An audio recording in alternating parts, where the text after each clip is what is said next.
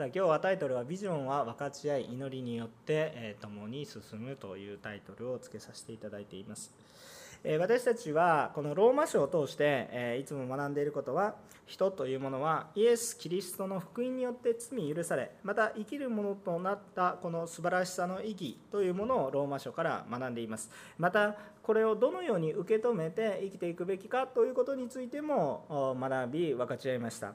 そして今これは一体何かというとこの後半部分においてはイエスを信じ生かされたものもう救われたもの新しく命をを受けたその命をもってどう生きるかということについて記されている適用的な部分が後半部分になりますよということをいつもお話ししています。で、えこの福音とはどんな人でも、えこのどんな人でもですね、えその罪の身代わりにイエス様が十字架にかかり死んでくださった、えこのイエス様をこの私たちの心に受け入れることによって罪許され新しくされていくということを約束し意味するものですね。でまあ、非常にシンプルに語りましたけどこれが実感として生きている人っていうのは本当に礼拝が違います。あ、まあ、命の恩人を目の前にしているようなものですから、えー、もう姿勢が違うんです。もう目線が違うんですね。今日も眠い そんな感じではなくてですねもう目が見開いて喜びがあふれてねああやっぱり礼拝したいなという思いになるんです。少しでも御言葉をしたい求め御言葉から私たちの力を受けていきたい。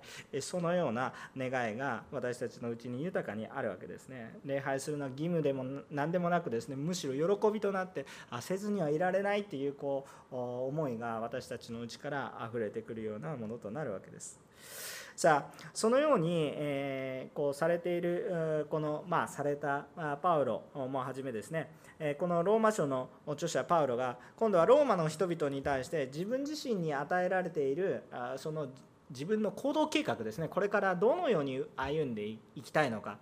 というようなこと。それから神様からの与えられているビジョンというものを豊かに分かち合っているのが今日の聖書の箇所ですね。もう一度言いますと福音というものは一体どういうものだったのかどう受け入れればいいのかどのように生きていけばいいのかそれを受けて今日は私はこれからどうしたいのかということについて神様から示されていることがあるよということでローマの人々に分かち合ってるもうこのローマ人への手紙の、まあ、クライマックスの入り口のみたいなところに入っているわけなんですけれども、えー、まあ本当に、えー、まあ、クライマックス、まあ、一番ピークなところでもあるのかもしれませんけれども素晴らしい、え恵みの分かち合いがなされているわけです。さあ今日は私たちが主のビジョンに満たされてえそして生きるものとなる恵みを皆さんと共にえ分かち合っていきたいと思います。えまず1番目、え今日シンプルなんですけど、えー、示されたビジョンは分かち合いましょう。示されたビジョンは分かち合いましょう。示されたビジョンは分かち合うべきですということを、えー、語っていきます、え、22節から24節を見てみるとそういうわけで私はあなた方のところに行くのを何度も妨げられてきました。しかし今はもうこの地方に私が働くべき場所はありません。またイスパニアに行く場合はあなた方のところに立ち寄ることを長年切望してきたので、旅の途中であなた方を訪問し、しばらくの間あなた方と共にいて、まず心を満たされてからあなた方に送られてイスパニアに行きたいと願っています。こういうことが書かれてあるわけです。でパウロはこのイエス様の救いっていうのは全ての人に開かれてますよね。ですからこれを何とかして伝えたいと思ってるわけです。全ての人に開かれているわけです。まだこの救いがあるという事実を知らない多くの人々にこれを何とか伝えたい。もう多くの人が自分が救われるためというよりは何か生きがいを探したりですね言葉が変わりますけれども、えー、救われるっていうのはかなりクリスチャン用語でもあるかもしれません、えー、なので言葉を変えると生きがい生きている意義生きている意味を探すためにいろいろ苦労して、えー、アクセク働いたりいろいろしてる可能性がありますよね。えしかしあ本当に、え滅びる者のために熱心に生きている本当に虚しいことが多いわけですけれども滅びない者のために私たちが生きていくというその素晴らしさなんというこの大きな意義深さというものをですね私たちが本当に知ってほしいということでパウロが熱心になってるわけです。これっていうのは例えてみるならばまるで沈みゆく大型の船の中に、えー、多くの人がいるにいるんですけれども沈んでいってるんですね。沈んでいってる。大きな船が沈んでいってる。しかしこの状況の中でもうすでに救命ボートは全員分用意されていて全員分用意ある映画ある歴史的事実みたいな感じでちょっとしかないんじゃなくて全員分用意されてるんです。それはもうしかも今行けば乗れるみたいな感じになってるんです。ただしね多くの人たちがあまりにも大きなこの船に乗っていてしかも全てのことがちゃんと回っているように感じる。だからわざわざ救命ボートに今乗る必要ないでしょ。こんな危機が迫っているわけないでしょと感じてるんですけど確実に沈んでってる。しかし私たちがたまたまその救命ボートの存在と明らかに沈んでいってるっていう事実に気づかされたたまたまじゃないんですけど、まあ、言葉の表現としてね先に私たちが知らされたわけなんですよね。でそれを感じずにはいられないしまさにその通りだって否定できないこの状況を私たちは知ったわけです。でもみんなそんなの嘘嘘全然大丈夫目の周りに見てください。全てちゃんと思い通りに回ってるじゃないですかと思いながら生きている。もしくはこんなのもう嫌だと思ってる人もいるかもしれないけれどもわざわざ救命ボートに乗る乗るのもおかしいねって思ってる人もいる。自分もう嫌になったら海に自分で飛び込むわと思ってる人もいるかもしれません。しかしそうじゃなくてちゃんと生きる道があってちゃんと救命ボートが用意されていてその救命ボートでちゃんと行くべき避難所がありますよそういうことまでしっかりとこう見せせられている状況なんですね。それを先に知ったんです。沈んでいる状況なのにもかかわらず沈んでいることに気づいていない人に対してそこに行けば救命ボートがあって絶対に生きる道がありますよということを伝えずにはいられないっていうそういうような状況なんです。私たちがね。例えるならば。私の救命ボートはその人たち乗せてもありますよ。もうちゃんと言いますけど。でも自分はそのまま救命ボートに乗ってれば確実に救われますけれども。それでいいのかという状況になってるわけですよ。だって全員分あってまだ全然乗ってないんですよ。自分だけずっとここに乗ってて。まあ、いつかは分からないけど確実に進んでいってるからこのままいけばちゃんと大丈夫ちゃんと浮きます。それに満足しているのか。そうじゃなくてちゃんとこれを伝えずにはいられないっていう思いになって。このことに気づけたことが奇跡的なことだから。だからこの救いの事実をし全もう全身でこれを体験したのでこれを伝えずにはいられない。皆さんのクリスチャン生活の本当に原点がこの救いこの福音でなければ、まあ、宗教生活になり下がります。もうなんかもう非常にしんどい信仰生活になります。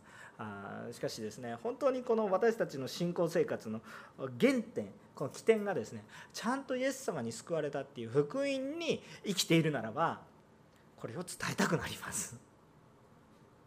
それは先ほど言ったように、まあ、沈みゆくボートの中であちゃんと私の席があっていやこの席見渡す限りにものすごい救命ボートがあるのに誰も乗ってないこんな危機的な状況はないということを思わされるので私たちがこの信仰生活の中で使命に駆られていくわけなんですよね。そのことを私たちが覚えていきたいと思います。で、パウロたち、初代教会の人、もしくは皆さんもそうですけれども、そのような思いに駆られているので、確かにまだ御言葉聖書の御言葉を知らないという弱さを多くの人たちが持ってるわけですよね。多くの人たちが持ってるわけです。それは単に御言葉を知らないという弱さですよね。その弱さのために自分はもう御言葉を知っていてあ救われるっていう強みを持ってるわけなんですけどじゃあそれを自分の強みとしてあ自分は安泰です。そのようにして確保してしまうのではなくその与えられたその使命与えられたその力を持ってできる限り伝えるんですよ。命の限りね。命の限り。できるだけあなたも救われますよ。と、ね、別に私救うわけじゃないですよ。もう救命ボート用意されてるんですよ。行けば救われます。ここに来れば救われます。それだけの話です。私救う必要ありません。あそうなんですかとか言っていや一旦分かります。見てください。ちゃんと救命ボートありますよね。あります。沈んでる船底に行ってみてください私の罪のねところを見る実際に水漏れてるでしょ漏れてますねみたいな私が救うことは何もないわけです。伝えること。ですよね伝えることこの事実を伝えたいっていうそういう使命にその事実を知ったものとして御言葉を知ったものとしてその強さを用いて弱さ弱いその弱いっていうのは、私の方が上だとかそういうことじゃなくて御言葉を知っている強みですね。御言葉を知らないようにその中においてそれを伝えていく。そういう使命を私たちに与えられているわけですで使命を与えられ、えこのようにまだ御言葉を知らない人に御言葉を福音を述べ伝えたいんだと思った当時のパウロやまたさまざま初代教会の多くのこのクリスチャンたちによってですね、まあ、エルサレムから始まってですね徐々に行とずっとヨーロッパの方に向かいトルコトルコがありますよね。エルサレムの方から回っていき行くとこうトルコがあるわけです。トルコのさらに、えー、この地中海のちょっとところを渡るとギリシアがあるわけです。現在でいうとねギリシアとかマケドニアとか言われるようなとこ今だったらいろいろありますよね。セルビアだとかそういうちょっと私どこに何ていう国があるのかちょっとちゃんと覚えてないんですけどあそこら辺ちょっとややこしいので。でそういうような形で、えー、この、まあ、南ヨーロッパの東側といいますか。東ヨーロッパの南側って言ったらいいんでしょうか。ちょっと私はヨーロッパの知識が少ないんですけれども。しかしそういうふうにヨーロッパまで伝わっていったわけです。何の熱心がですか？それはイエス様の御言葉を知らないと滅びてしまうんだよってそれにあまりにもだからいろいろああだこうだ言われたって自分助かること分かってるんだから。でもああだこうだ言われたって何を言われたって事実は事実で変わらなくて沈んでるものは沈んでる。だから何とかしてこう伝えたい。だからいろいろ言われても批判されてもそれを伝えたいとそういうふうに願ったわけですよね。ででローマ書っていうのはおそらくですねこのコリントっていうところで、え書かれたというふうに、え言われています、えまだあモーセがあモーセごめんなさい。パウロが、えっとこのローマに行く前なんですよね。ちょっと皆さん頭の中で地図が必要なんですが地図が必要なんですけど、えパレスチナがあって、まあ地中海がありますよね。でこうトルコが上にありますよね。こうトルコが出てるわけですよ。ちょっと皆さんから反対側に地図を描かないといけないのでちょっと合ってますか？分かんないんですけど ちょっと。自分の方を向けばこうなるんですけど逆にしないといけないからこうですね。パレスチナがあってトルコがありますよね。トルコがありますよね。そうするとここにトルコのこの辺りにこう地中海はこっちにあるんですけど黒海の入り口あたりにここにギリシアがありますよね。ギリシアがありますよね。大丈夫でしょうか？大丈夫ですよね。多分大丈夫じゃない人もいますけどなんとなくでいいと思います。とにかくあります。じゃあイタリアどこですか？ってイタリアっていうのはここにアドリア海っていうのがあってここに長靴がこうあるんですね。わかりますか？だからこのギリシアの方ぐらいまで来てるんですけどね？アカイアとか。コリントだとかカイアとかこういうところがねギリシャにいるんですけどまだローマには行ってないんです。アドリア海を渡ってローマに行かないといけないんですけどそこには至ってないんです。アドリア海ローマがあってこのローマのこの先にまたつながっていってまあいろいろありますよね。えっと今今で言ったらドイツだとかフランスだとかそういうのがあってその先に何があるんですか？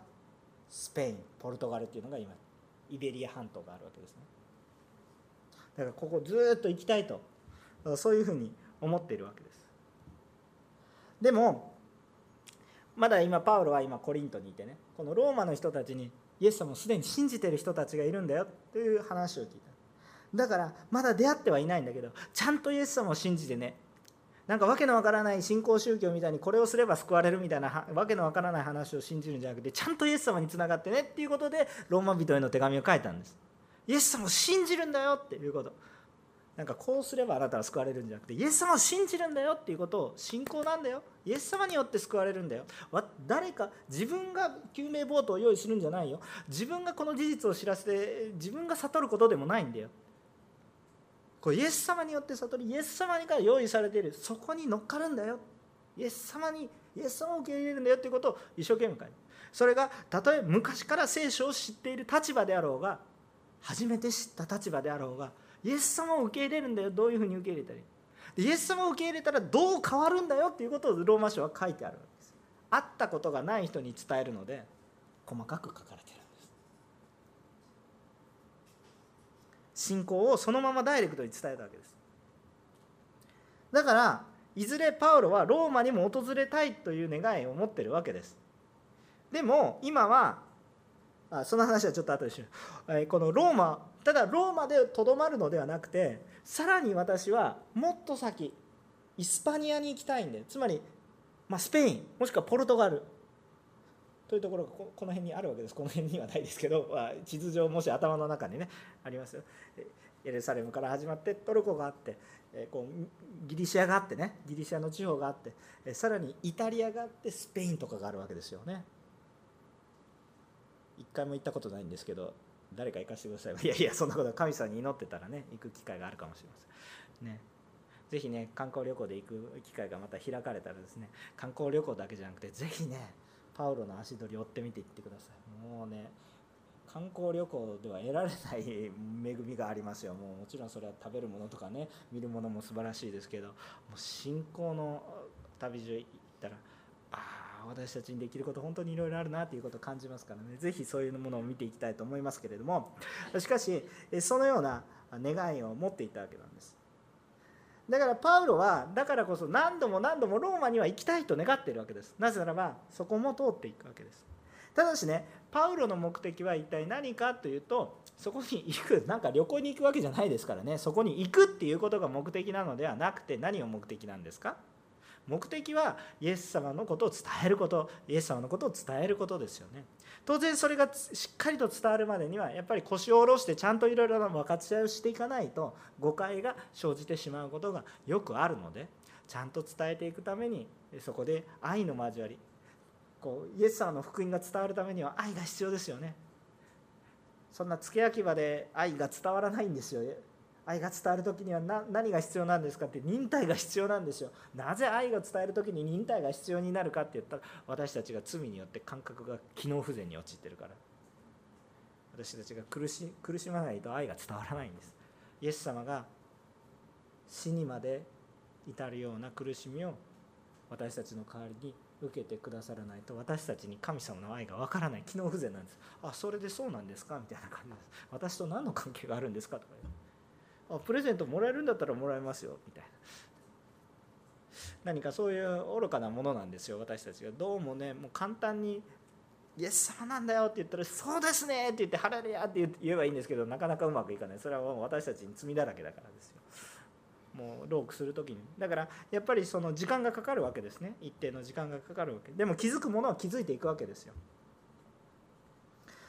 でこの福音を伝えることもちろんそれが福音を伝えることなんでそれが伝わることなんでそのことにロークする。私たちが救うんじゃないんですよね。だからいつも苦労するのはえっと、いつも勘違いしないようにするのは私たちが伝えることに苦労するだけであって伝わったら救われるんですよ。それを私たち救う必要ないんですよ。伝わったら救われるんですよ。伝わることに苦労するんですね。でまあとにかくその時間を費やすわけですよ。でそうすると今パウロは何度もローマに行こうとはしていたわけなんですけれどもまだ下地が整ってないんですよ例えばコリントだとかアカイアだとか、まあ、ギリシャだとかいろいろありましたよね。まあ、もうちょっと遡るならばトルコの端っこにはエペソっていうところがありましたけれどもエペソでも長年こうこう腰を据えてですね福音を述べ伝えたわけですよ。えでそういうようなことがあったわけですね。だからさまざまな地域の必要に満たされて行きたいけど今行く状況じゃないっていうことですね。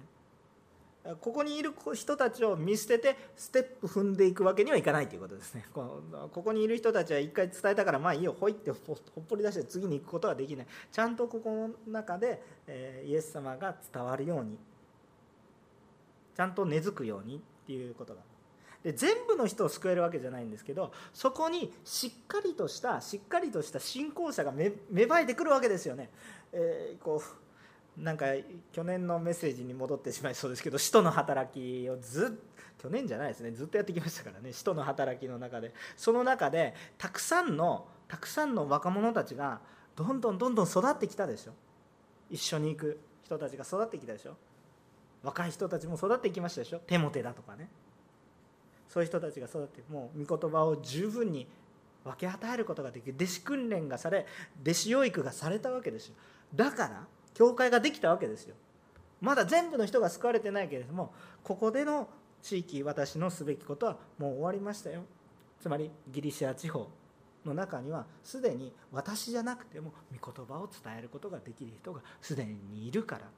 じゃあ今行ける私が行くべきところは次の段階に入りますよということでローマ人の人たちにローマ人たちに、特に福音に触れた人たちに先に手紙を手紙を先にやったわけですよ。で当然そういう必要もありまた迫害もあったのでそのところに行くことができなかったんですけれどもパウロはなんだかそのような状況このいけないっていう状況を説明したいがゆえにこういう話をしてるんではなくて言い訳をしたくてこうやってるわけじゃなくて本当にローマに行きますよ。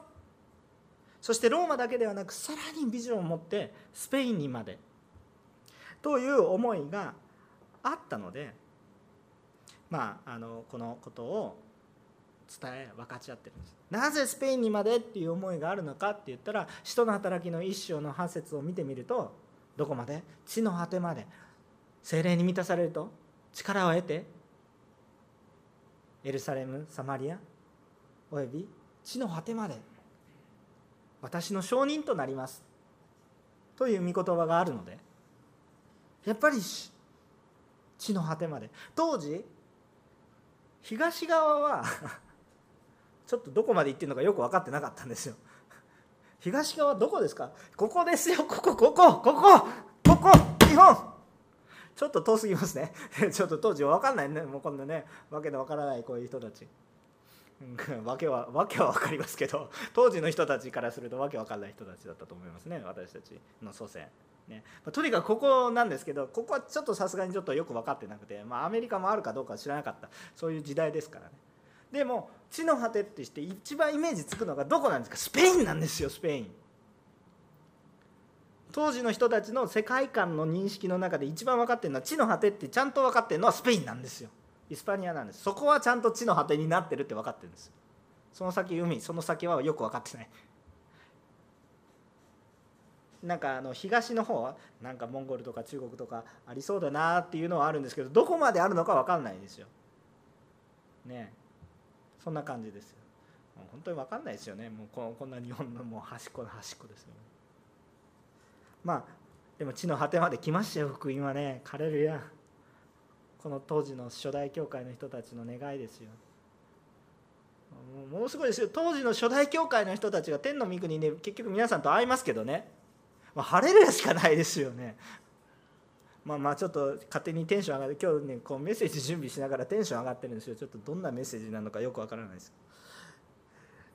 いやでもねもしねもうこうちょっと想像してみてください。想像してみてください。皆さんこう日本が全部祝福されてこうクリスチャンがねもうどの町に行っても賛美があふれなんていうことをね私たちなんか夢物語みたいに感じるかもしれませんけど当時の人たちにとっては今私たちがこんなねアジアの言葉でね髪の毛真っ黒な人たちがね時々いろいろ茶色になってたり紫になってる人もいるかもしれないですけどまあ分かんないですけどとにかくですねもうこういうふうにですね一緒に賛美をする。こんなことが起こっているって見たらもう当時の人たちはきっとねそれを知ったらねまあまあ今天の御国にいるから全然知ってると思うんですけどもう涙を流して喜んだことだと思うんですよ。でも私たちも時が来ればねまあ、そのようになってるっていうことを知るならば私たちはどう思いますか？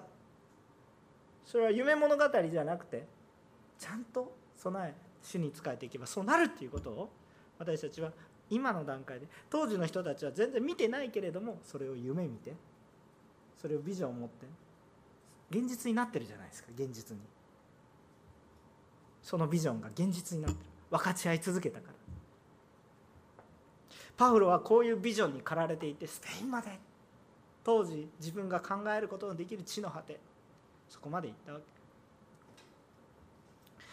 25節から29節ですね、ちょっと先を読んでみます。しかし、今は生徒たちに奉仕するため、私はエルサレムに行きます。それはマケドニアとアカイアの人々がエルサレムの生徒たちの中の貧しい人たちのために喜んで援助をすることにしたからです。彼らは喜んでそうすることにしたのですが、生徒たちに対してそうする義務もあります。違法人は彼らの霊的なものに預かったのですから、物質的なもので彼らに奉仕すべきです。それで私はこのことを済ませ、彼らにこの身を確かに渡してから、あなた方のところを通ってイスパニアに行くことにします。あなた方のところに行く時には、あキリストの祝福に満ち溢れていくことになると分かっています。アメえー、これは一体どういうことかっていうと、パウロはそういうビジョンを持ってるんですけど、ただひたすらちょっとつ盲信ブワーっていくんじゃなくて、それは結構人間の技なんですよ。うまくいかないんです。ちゃんと神様は、ちゃんとその時というものを準備されてるわけですよ。行けるべき時っていうものパウルはただ単に自分の計画を立てて自分の情熱だけで走っていくんじゃなくて神様の愛の計画を実践していくんですね。この愛の計画の中においては一体何かって言ったらもうすでに伝えた人々の中においても愛の交わりがあり喜びがあるんですよ。そうしてないとおかしいでしょ。ただ伝えただけでわーってなってて。で結局伝わった人たちが愛の交わりしてなかったんだったら変わってないじゃないですか。でもやっぱり愛の交わりがあるわけですよ。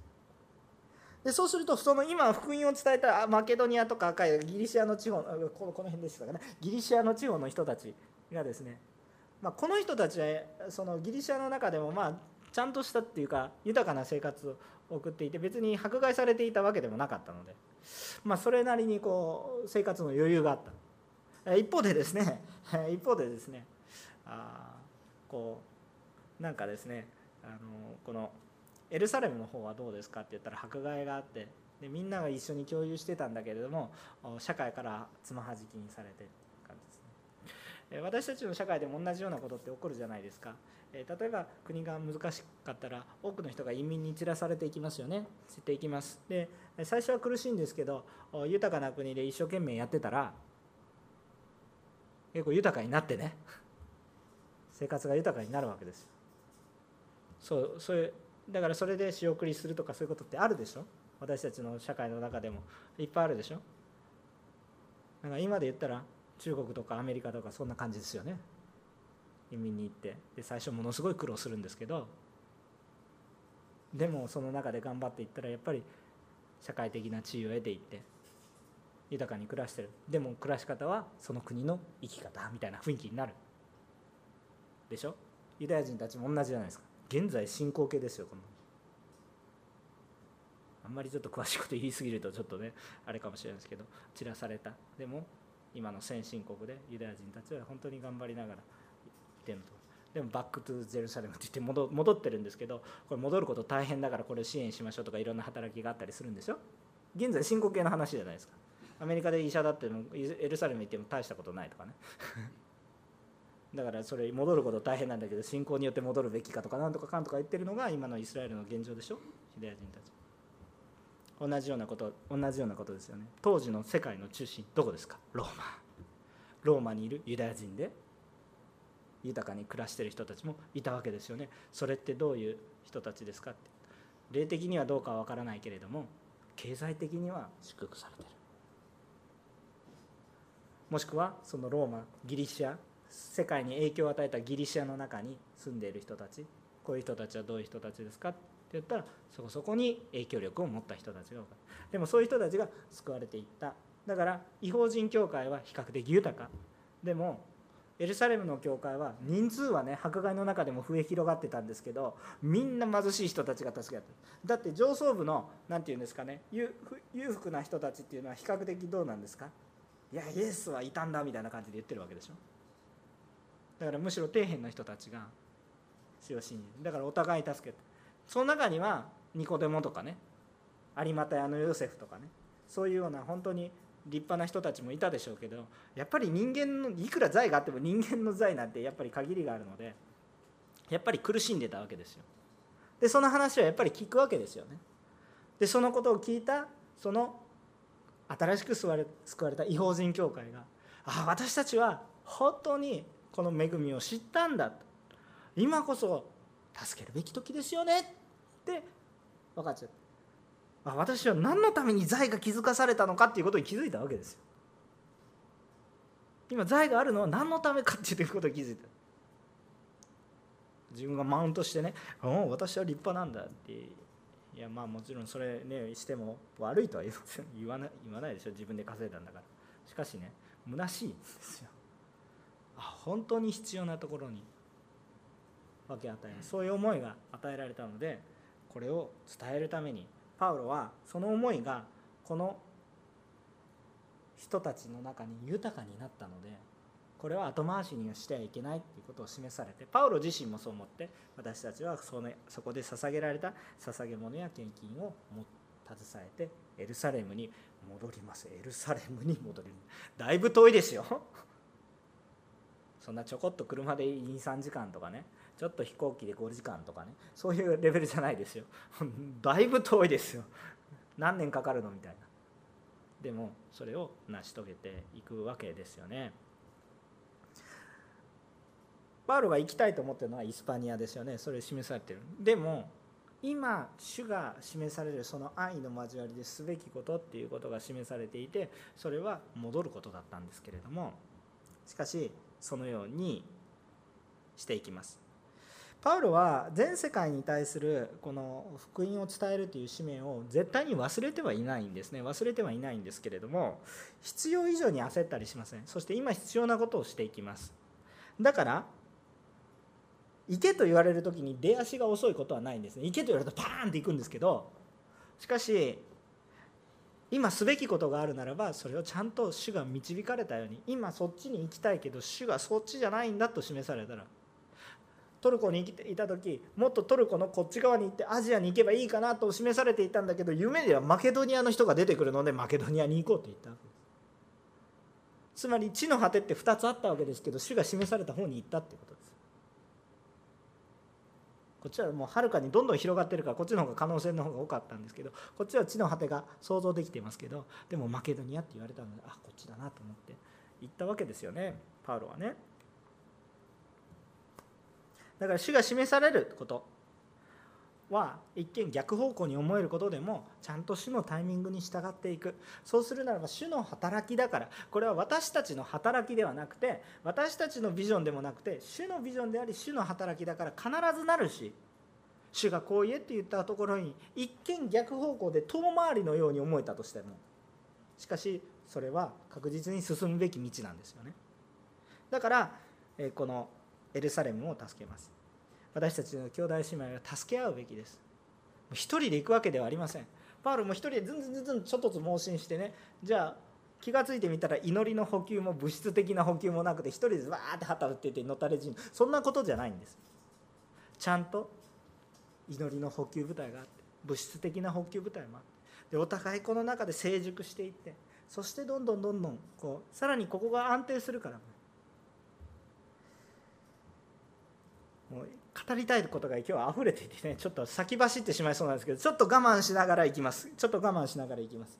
ちょっと最後にまとめますのでとにかくこうやっていくんですけれどもこうエルサレムに戻ることは実は不思議なことでローマの道筋だったんです。皆さん使徒の働きをもうずっと学んできたでしょ？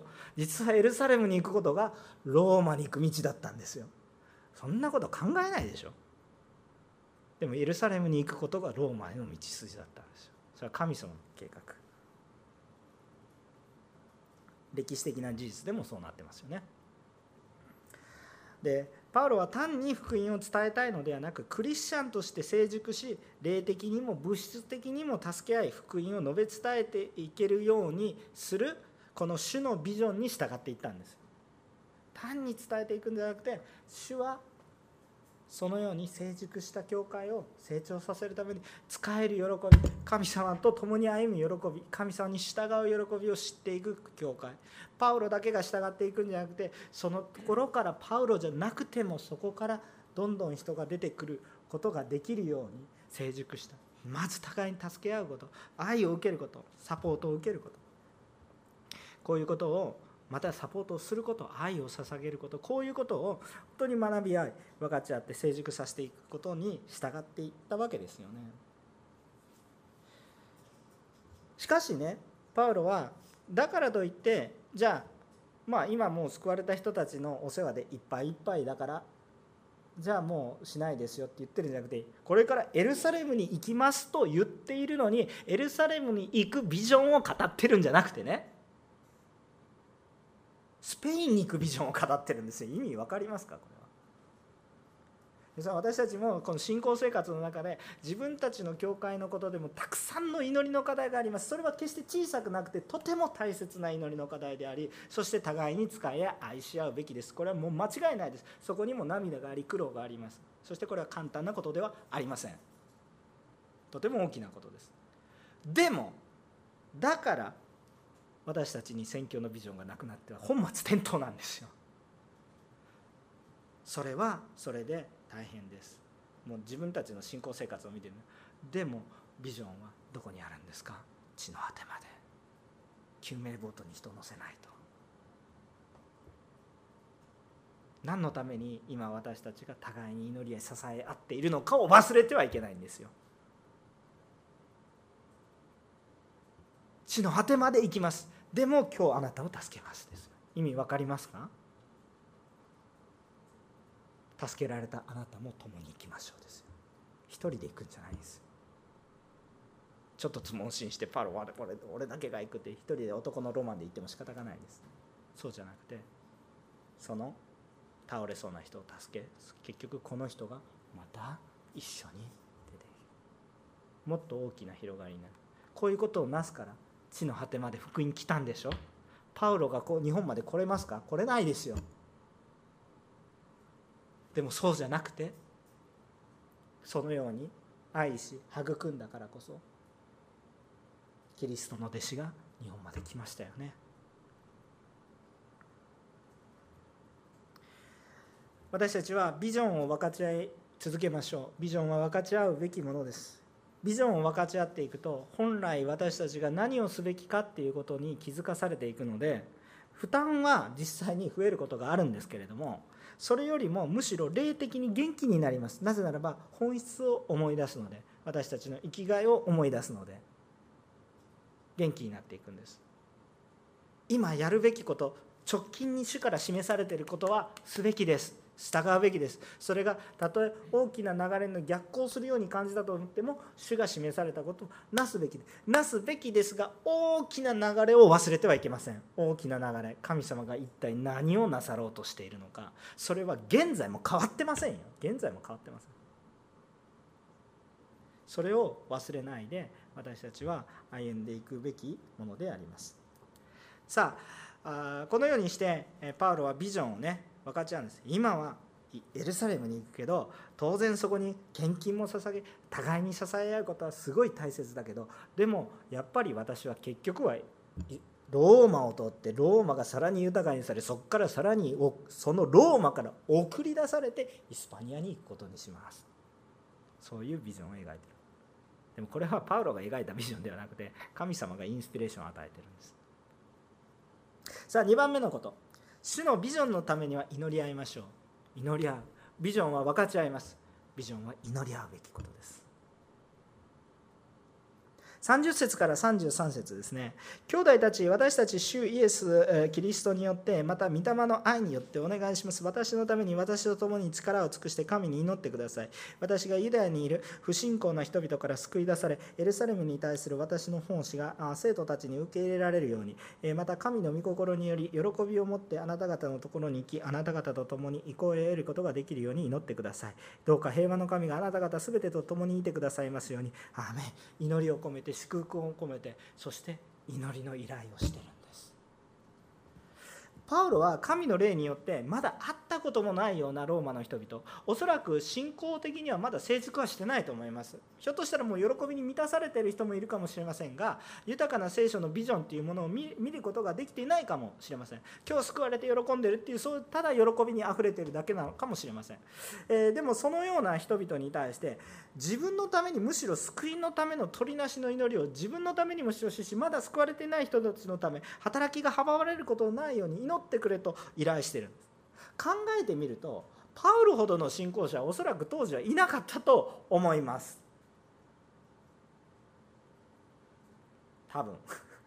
ちょっと分かんないですよね。もうちょっと分かんないんだけれども聖書から感じる限りにおいてはパウロほどの人は当時いなかったかなと思います。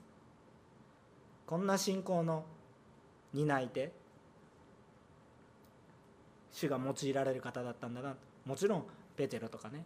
ヤコブとかいろんな人用いられたと思いますけれどもやっぱりパウロを用いられたんだなというふうに思いますよね。名実ともにそうだと思います。しかしこのパウロ自身がじゃあ皆さんのために取りなされますよ。私は主を豊かに知ってますから私は祈られる必要はありませんと言っているんじゃなくてまさにまさに救われたばかりのよちよき歩きの赤ん坊のような信仰を持っている人たちに私のために祈ってくださいと精霊様の愛によって頼むからお願いします祈ってくださいっていう手紙ですこれは。これは上から上からマウントしてねお前たち知らないだろう福音の奥行きを知らないだろうちゃんと知れよって私は先生だぞって言ってるんじゃなくてもうもちろん教えるべきことはバーッと教えてるんですけど最後には私のためにお祈りしてくださいと言ってるわけですよ。もう謙遜の塊みたいな手紙ですけど。まるで先生が生徒に向かってちゃんと教えれるように助けてくださいって言ってるようなものですよ。いいみたいな感じですけれども本当にそれが必要なんです。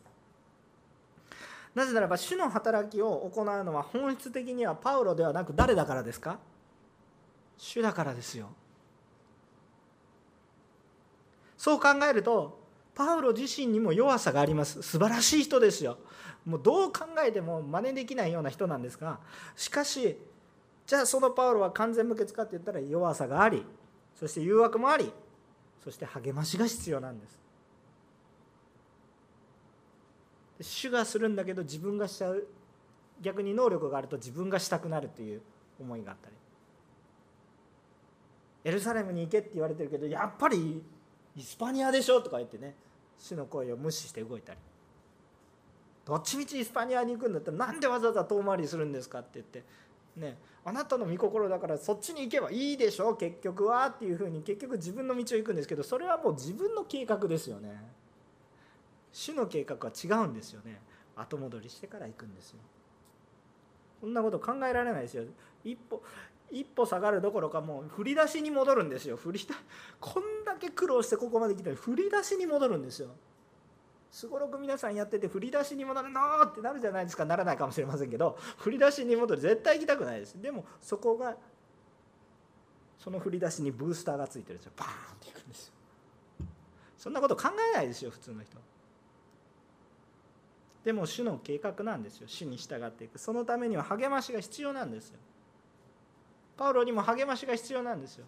あなたたちが私をそこに来てくださいと祈ってくれなかったら私はとてもいけません。つまりパウロの心の中には何なんですか。エルサレムの教会を助ける喜びはあるけれども一方では肉体的な疲労であったり疲れであったりそういうこともおそらくあったと思いますね。またもう一回そこもたいかないと。まあもちろんそこにたびたびにねやっていくわけです。パウロの10億分の1ぐらいのことかもしれませんが私もこういうことを感じることがあります。例えば皆さん毎回毎回礼拝を続けます。多分リバイバルすれば1日5回とか6回とかメッセージすることになるんでしょう。でも大体3回目ぐらいになってくると同じメッセージしてますとね。肉体的には霊的には新しい恵みがあるので喜ぶんですけどだんだん疲れてくるんです皆さんお座りになってますけど私立ちっぱなしですしね。だんだん疲れてくるんです。メッセージ始まると全然疲れ吹っ飛んじゃうんですけどでもほうってなってきます。でそういう時にねやっぱり祈られてないと全然できない。もう本当にパウロの100分の1ぐらいの分かち合いですけどでもおそらくあったと思います。恵みがあることは分かってる。ね。こう戻っていってまたまた行く。そしたらまた歓迎されてまた救われる人が起こって喜びはある。でも肉体的には疲れるっていうようなことはあるかもしれません。でも祈られている。あもう一度ビジョンを回復していく。励まし必要だと思いますね。私たちの愛する立派な先生たちのためにも祈っていきましょう。立派な先生たちだから私で祈るじゃなくて皆さんの祈りが必要なんですよ。本当に小さな鳥なしの祈りかもしれませんが働かれるのが主ですから。傲慢になることがないように。まだ疲れていれば励ましが必要です。立派にやってる人たちは頑張ってあの人たちは立派だからじゃないです。励ましがあるから。愛があるから。神様のビジョンが分かち合われてるから。そして倒れてる時には助けがある。霊的な助けもそうです。物質な助けも必要です。そういう助けがあるから。皆さんも私のために最近は少しね、えー、少しどころかたくさん使えてくださいましたね。本当に感謝です。来週からもうバリバリ動きますからあの安心してください。あのでも助けがあって休みを得たからこうなりますね。あの本当にそのようにやっぱりね主の働きには祈りっていうものが必要不可欠。欠かせない。祈ってないと自分の働きしちゃうから。霊的な思いもないし神様のビジョンも分かち合われなくなって結局現実のシェアばっかりですよ。こう進まないんですよ。自利品です。だんだんだんだん縮小してしまう。そうじゃない。神様のビジョンを分かち合いそうやっていくためには祈り祈って死と交わってるしかないんです。方法がないです。他にあったら教えてください。ないです。もちろん御言葉もそうですけど祈り心を持って御言葉を分かち合って。祈りなくしては主の働きを担っていくには私たちは弱すぎるんです。兄弟姉妹のために祈ります。しかしそれで終わるのではなくビジョンを握って兄弟姉妹のために祈ります。意味わかりますか？結論というか適用の話をします。まず一般論としては今私たちに与えられているビジョンもこの時に与えられているビジョンも方向性は変わりません。同じ神様を信じ同じ御言葉を握ってるわけです。当時ローマの人たちが読んだ手紙と全く同じ手紙を読んでるんです私たちは。これすごいことですよね。当時ローマの人たちと全く同じ手紙を今日パウロから受けたんです私たちは。ローマ人じゃないけど日本人とか韓国人とか台湾人とか中国人ですけどローマ人への手紙を受けたんです。だから方向性は一緒なんですね。福音を知らない人が福音を知り受け入れ救われていくためにこれを伝えよう。すでに救われている人がさらに精霊に満たされ平和があってその中に。愛があふれていて。そしてこれからも主と共にビジョンを歩むことなんです。基本的には変わってないんです。その方向性をしっかりと握りましょう。だから私たちはビジョンを分かち合います。そして祈り続けましょう。今日のポイントは非常にシンプルです。こんな長々と喋らなくても実は良かった。でも共有していくために長々と喋りました。でもいいですか？じゃあ私たちにエルサレムに行くような働きがありますか？あります。今日私たちにスペインのような場所がありますか？あります。それを一緒に分かち合いましょう。もちろんこの祈りっていうのは主の導きが必要なことだから示されていることが本当に主の導きの通りかどうかは吟味する必要があります。ありますがありますかそれが皆さんが一緒に祈っていけばそれはおのずとしてちゃんと研ぎ澄まされていくのでまずはやってみたいと示されていることをやってみたいと思うんですよね。私たちの兄弟姉妹のために祈りましょう。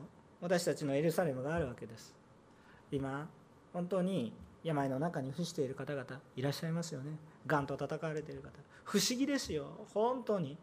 祈り始められてくるとどんどん回復されている。もちろん私たちの願い通りに全ていくかどうかは主の御手のままですから。分かりませんけれども。私が祈ったからそうなったとかそういうことじゃなくて神様の愛が本当に私たちに分かるように示されていることですけれども今がんと戦っている方、ね、本当にこういう方々がねあの癒されていくようにね、えー、一挙タックさんだとかねあとあの総理にいらっしゃる反幹事だとかね監視さんだとかねユン・ジニオさんのねご親戚ですけれどもお父さんですけれども、え、お母様ですけれどもそこが本当に、えー、癒されていくためにも祈っていきたいと思います。大阪の反幹事もね今元気にもう奉仕に戻られていますけれどもみんなステージ3とか4とかですよね。普通で考えるとうんと厳しいって感じるような段階の人たちですね。えあと宮本さんという方がいらっしゃいますね、えあのぜひお祈りをしてください。またその他にも、今ほぼ寝たきりの状況にいらっしゃって今救いを求め始められている方だと、えー、お母様やお父様の中にがんを抱えていて、えー、けれどもまだイエス様信じていない方とかちょっと了解を得てないのでなかなかちょっと名前全部出せないんですけどたくさんいらっしゃいますよね、えー、旦那様ががんで、え苦しまれてまだイエス様のことをよく分かってないとかもう本当にいろんな方がいらっしゃいますね私たちに必要なエルサレムそこにありますよね。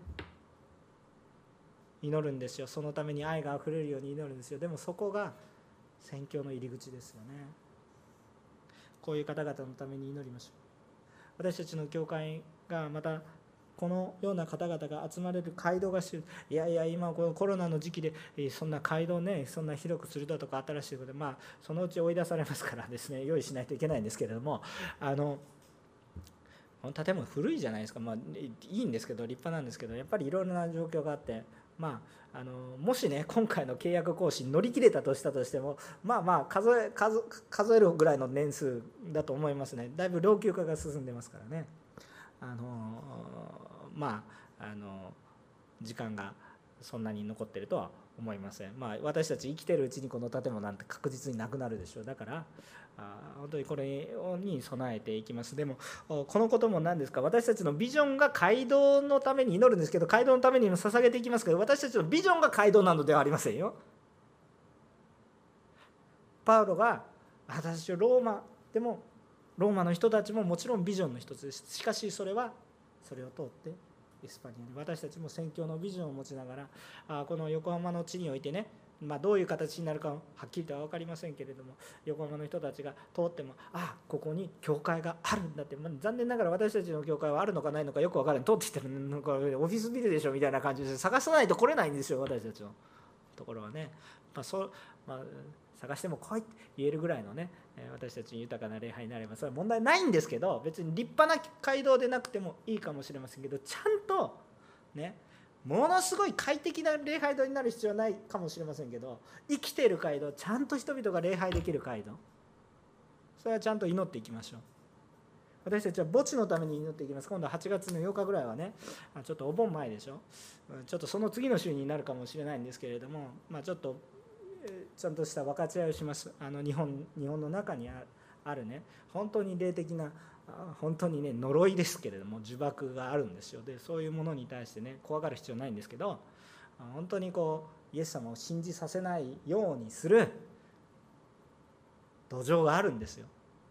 それ全然ねあのこう世界宣教だとか言ってる人たちがやるなんかね若い比較的私若いんですけれども 若いのかな？まあいいです。ちょっと若い若いって言ってたらちょっと恥ずかしくなってくるんですけどとにかくですねあの当時私こういうことをやり始めた時はまあ非常に若かった。20代の頃からやってますからね。あの普通ねもう世界宣教だビジョンだって言ったらねさあ伝道集会だわってもっと学生伝道だとかになるかもしれませんけどそのねもう本当に目に見えないグラウンドの下もうアンダーグラウンドの世界の話でしっかりと土台を、ね、張るような話です。だから面白くはないかもしれないですけどちょっと年を取ってる人は面白いかもしれませんがしかし非常に重要な話です、えー、日本の中にある、え、この霊的なこの先祖崇拝のもしくは偶像礼拝の、え、この呪いを断ち切ってる父母は大切にすべきですよ先祖崇拝の話ですからねそこをどう断ち切っていくかの話をね、えちょっとこの8月中に一度したいなというふうに思っています。端的に言うと教会に墓地が与えられることを願っています。しかし墓地が目的なのでありません。それもちゃんと信仰がなかったら偶像礼拝になっていっちゃいますからね。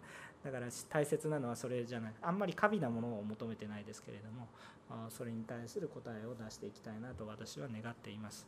あ、まあ、今あるエルサレムですね。私たちに見えるエルサレムですね。ちょっと表現の問題ですよ。それがそれがエルサレムではなくてそのようなもの当時のパン今オリンピックの祈りがあります。ちょっとあの画像出ますか？オリンピックの。はい。えー、っとはい。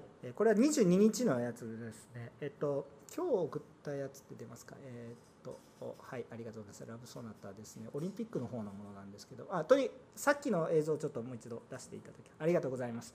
で、えっと、今オリンピックのためにですけどオリンピックの成功のためにじゃなくてこの世界選挙のため日本選挙のための祈り、えつまりこのオリンピックの期間に多くの選挙団体が来ることができなくなったんですよね。でこのことのために今日本の教会で多くの選挙団体がたくさんの祈りをもう日本のリバイバルのためにそしてまた日本のアスリートやまたその影響力のある人たちが救われていくようにって言ってもう世界中の選挙団体がものすごい祈ってます。だから私たちこれを覚えて祈りましょうということで100万時間の祈りを捧げましょう。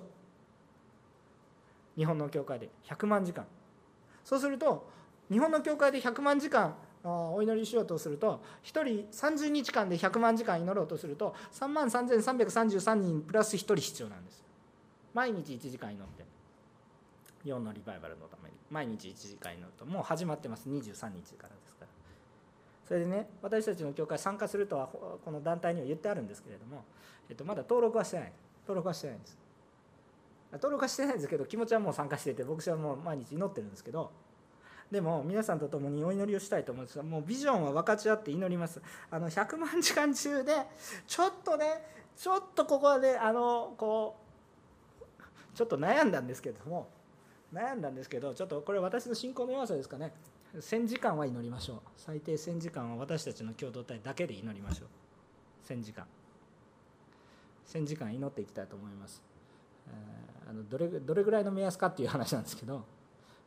32時間で、まあ、1000時間、まあ、1人ね1日1時間祈ったとしてね。1日1時間祈ったとしてね。30人の祈り手が与えられると、ね、30人に1人1日もうね23日から始まってちょっと出遅れてるんですか30日祈ったりすると1時間祈ってだだだだい500時間ぐらいに、ね、450とか、まあ、それぐらいに届くんですよ。つまりその倍60人ぐらいが1日1時間祈って。でも1日1時間ってね大変かと思うんですけど蒼天祈祷に祈って祈りに来てる人ねもう本当もう簡単にクリアしても蒼天祈祷に祈りに来てる人私時々冷静に見てるんですけど、まあ、少なくとも45分から50分ぐらい大体みんな祈ってるんですよ。もうあっという間に朝で終わってしまいます、そそこまでしなくてもね多くの人が1日10分でいいからお祈り協会の200人の生徒が1日10分祈ってください。たった10分たった10分たった10分で世界が変わる。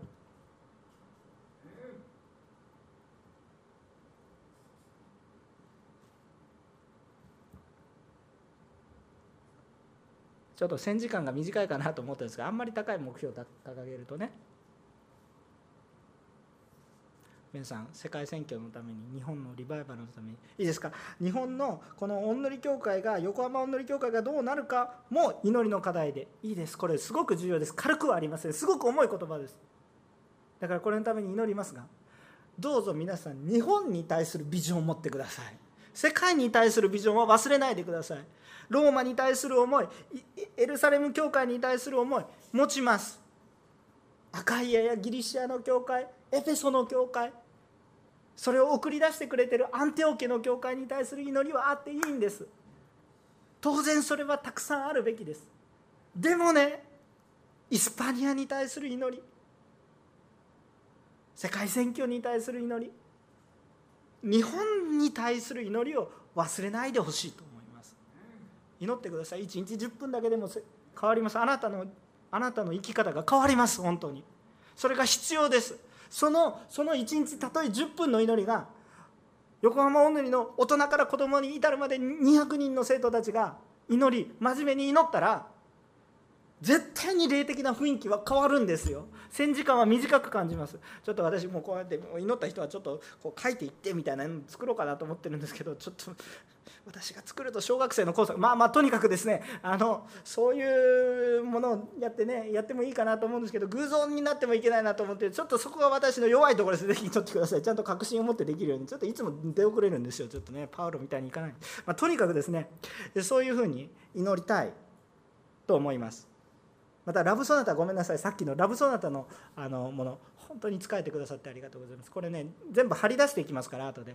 ラブソナタ毎週金曜日に毎週金曜日に今ラブソナタ山形のための祈りがね捧げられています。これズームでやるから別になんか偉大なしなんかこの素晴らしい このなんか祈りの会を一緒に見るとかそういうことじゃなくてもうみんなこう家でこちょんで座りながら QT の分かち合いみたいな感じで一生懸命祈りましょうっていう感じの祈り会で本当にまあ本当に祈りに集中しただけの特に面白いわけではないですけど本当にそこにビジョンを持って今祈っていかなければなりません。このコロナの中において10月に進めようとしているんです。本当に祈りが必要です。働き人が必要です。でもそのためにはすごく知恵が必要です。祈りが必要です。毎週祈っていきます。当然8時からの教会の礼拝はあります。毎週通常通りやります。でも教会堂に来て皆さんパコパコパコパコってつないでいただいてね途中で抜けるよってあっちの人たちには言ってあるから。あの急に抜けてもいいですねって言って全然大丈夫です。大体7時から8時まで祈り会があります。どうぞもしね金曜日の祈り会に来られる方がいらっしゃったらねその途中こうずっと映像を見ながらね こう来ていただいてねどうぞ一緒にお祈りしましょう。世界選挙のために日本のリバイバルのためにお祈りするんです。もうこれも別に1000時間に加えていただいてその100万時間の祈りの方に加えていただいても大丈夫です。とにかく日本のことを覚えて私たちの身の回りの生活を一度置いてこの日本のためにっていうお祈り取りなしの祈りを私たちこの夏からこうラブサンドに向けて進んでいくしまた山形を越えて宮崎に至るまで、本当に続けていきたいなと。は思っていますがとりあえずもうエンドレスだとちょっと疲れてしまうのでまずは本当にオリンピックの期間30日そして山形に向けて、私たちはこの日本のビジョンを持って祈っていきたいと思います。また同様に私たち身近なところ家庭で家族の伝道で私たちのエルサレムね本当に祈っていきましょう。病が癒されるように家族が救われていくように皆さんのうちにちゃんと世界選挙のビジョンがあるならば確実にちゃんとそこは埋められていきます。ある時は遠回りするかもしれません。しかしそのために癒しのため家族の救いのため祈っていきます。地域選挙のために祈りましょう。私たちは日本だ日本だって言いますけどこの神奈川横浜私たちの土地のためにも祈ります。山形ラブソナタの時期のところに教会が連合して一緒に福音を述べ伝えましょう。また神様の素晴らしさをまずは教会で表しましょうというイベントが1週間前に私たち行います。それに参加します。えー、もちろんそれはあのスポーツのやるのやるような中で、えー、本当に楽しくやるような子どもに向けのようなイベントなのでそんなにね福音だ福音だわーって晴れるやとかそういう感じではないんですけれども本当にたくさんの教会と一緒にちょっと協力し合いながらね、えー、一緒にやっていこうという企画を今進めています。まあ牧師が進めてるんですけど、ね、ちゃんともっと皆さんに話していかないといけないことなんですけど今ビジョン分かっちゃってるんです、え世界選挙にもためにも祈っていきましょう。私たちの教会はまだ小さいですが小さいですがでもビジョンは宣教師を送り出していくことです、えちゃんと宣教師を送り出していくんです。で今本当に今進学校で学び始めているもしくは学ぼうとしている若者やまた現役の世代の方々がいらっしゃいますよね。サポートするんですよ。祈りのサポートするんですよ。その人たちが直接的に宣教師になるかどうか神様のビジョンは別ですけど私たちそういう方々のために祈っていかないといけないんです。ぼーっとしてるんじゃなくて私たちは取りなすのか行くかどっちかです。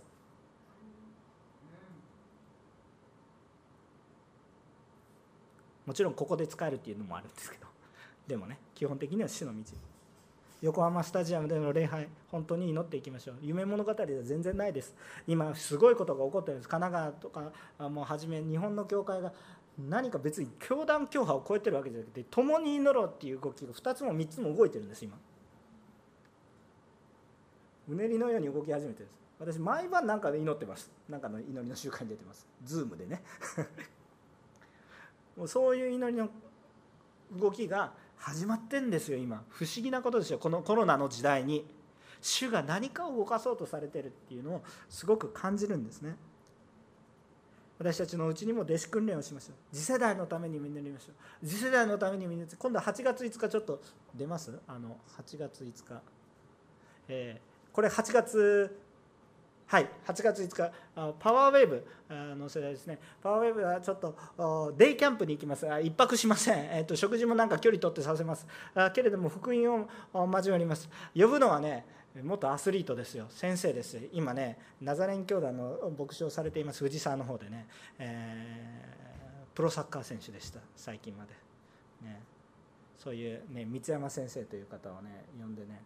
本当に、まあ、世界で戦った方ですけれどももち,、まあ、もちろん A 代表とかそういうところまでの話ではないんですけどしかし十分にちゃんとプロとしてヨーロッパで戦ったあこのプロサッカー選手の牧師先生をお迎えしてですね、えー、その福音の分かち合いしますあのパワーウェーブとひょっとしたら小学校6年生ぐらいまでは含めて、えー、やろうかなと思います。コロナの時代ですけど学校行かせるんでしょ？子供。変わらないですから。どうぞ送ってください。真剣に福音を語りたいと思ってます。この夏次世代が変わっていくように、えパップスの方見せてください。パップスの方。パップスの方お願いします。ちょっとごめんなさい。はいいろいろ、はい、落ち着きながら話しますが。ああ今度8月の9日にズームでのこのオフラインあごめんなさい。オンラインの、えー、この交わりがあります。オフラインの方は23日ちょっと例のことでねちょっと延期になってしまってまた8月にあると思いますがぜひこのためにもお祈りしてください。若い魂たちがねイエス様を信じ新しい世代が起こっていく。こういうビジョンね。先生欲張りすぎじゃないですかって思うかもしれません。あれもこれもね。今度カナンキリスト教会の先生たちが地域社会に仕えていくんだっていう話もありますでいろんなビジョン分かち合いました。でもねでも考えてみてください。全世界に出ていけって言われてるビジョンにしたらまだまだなんか小さいですよね。小さいですよ。小さいんだけれども今私たちに与えられているそのことっていうのは着実になしていく時にちゃんと世界選挙だっていうことを覚えておくならばそれは確実になされます。今コロナ禍だから世界選挙に今出ていくことはできませんが実際につながっている教会はたくさんあります。フィリピンの教会モンゴルの宣教団体。ね。ネパールの教会、まあ、送る送ると言ってまだ1回もまだね研究送ってないんですけれどもネパールの教会とも実際にはつながってます。牧師がですけれども皆さんがつながったらいいかなと思いますけどそういう教会とつながってます。ゴミゴミ村みたいなところに使える教会、ね、フィリピンの教会ともつながっています、えー、あの今相当大変だそうですけれども。そして、えー、皆さんが祈ってくださってる殉教されたインドのね、えー、宣教師先生のともつながっていますあのある方あ思わされたからだいぶ遅れましたけれどって献金を捧げてくださってまだこれから送ろうかなという段階にありますけれどもどうぞですね皆さん覚えてください。今できることっていうのがあります。でもビジョンを持って祈りましょう。覚えてください。私たちはビジョンを分かち合います。そして祈ります。まず私たちに今すぐできる祈り目覚めてください。最低1000時間私たちの共同体で捧げます。最低1000時間。えー、これちょっと迷ってたんですけど1000時間は登録します今日。なので教会の名前としてね、えー、登録しますので、えー、これ私たちに課せられた宿題です。宿題です。むちゃくちゃ高くないハードルです。でも毎日やろうとしたら大変です。しかしどうぞ祈り、え求め、えそしてね1000時間祈ったからどうのこうのっていう話じゃないんですけどその恵みは私たちに祈る習慣。祈る恵みっていうものが回復されていきそして死のビジョンに従う私たちの素地が出てくると思います。